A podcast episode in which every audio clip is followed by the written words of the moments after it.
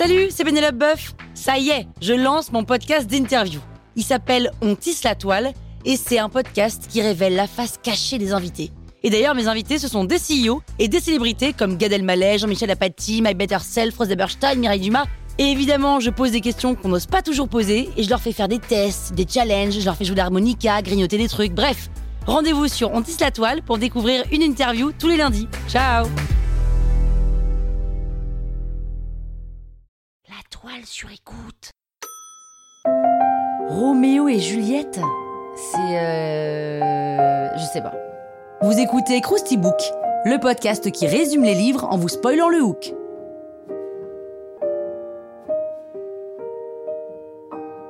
Allez, je vous rafraîchis la mémoire Roméo et Juliette est une tragédie de William Shakespeare publiée en 1597, soit au début de sa carrière. Alors pour l'écrire, William s'est inspiré d'histoires de l'Antiquité ainsi que d'un conte italien qu'il a approfondi notamment avec les personnages secondaires. Et tout le monde est d'accord pour dire qu'il a fait un bon taf et que sa pièce, c'est un masterpiece, c'est un chef-d'œuvre, quoi. Donc c'est l'histoire de Roméo Montaigu, qui est amoureux de Rosaline, mais alors elle, elle est pas du tout intéressée, elle le repousse. Alors pour le consoler, ses potes Benvolio et Mercutio persuadent Roméo de s'inviter incognito à la fête que les Capulets ont organisée pour leur fille Juliette. Sauf que les Capulets, c'est les pires ennemis des Montaigu. Et à Vérone, honnêtement, leur rivalité fout un sacré bordel dans toute la ville. Mais comme Roméo est vraiment au fond du trou, il va au bal parce qu'il se dit qu'il croisera sa Rosaline qui lui a mis un vent là. Sauf que là-bas, Roméo rencontre en fait Juliette. Et c'est un coup de foudre monumental, à tel point qu'il y a déclaration d'amour directe du balcon de la fenêtre. Et là, c'est le fameux Roméo, oh Roméo, pourquoi es-tu Roméo? Renie ton père et abdique ton nom, ou si tu ne le veux pas, jure de m'aimer et je ne serai plus une Capulet. C'est coup de foudre direct, hein, elles sont prêts à renier leur famille. Donc Roméo se confie au frère Laurent sur son souhait d'épouser Juliette, ce qu'il trouve plutôt bien le père, hein, parce qu'il en fait lui en a marre du souk que la haine entre ces deux familles provoque dans la ville. Donc le frère Laurent consent à marier Roméo et Juliette en secret. Comme ils sont mariés, Roméo ne veut plus se battre en duel contre Tybalt, le cousin de Juliette, parce qu'il devait se battre avec le cousin de Juliette. Sauf que Mercutio, son pote, prend sa place et meurt. Ce qui rend malade Roméo, qui tue Tybalt. Donc en fait, il aurait mieux fait de se battre en duel contre Tybalt directement, ça aurait évité Mercutio de mourir. Bref. Roméo est contraint à l'exil, ce qui déprime complètement Juliette évidemment, et en plus les parents de Juliette décident de la marier rapido avec le comte de Paris, mais elle, elle refuse. Et là, le frère Laurent propose à Juliette de prendre une potion qui fera genre elle est morte pendant 42 heures. Son corps inerte sera déposé dans le caveau, et Roméo sera prévenu par lettre de ce stratagème pour venir la rejoindre et l'en sortir.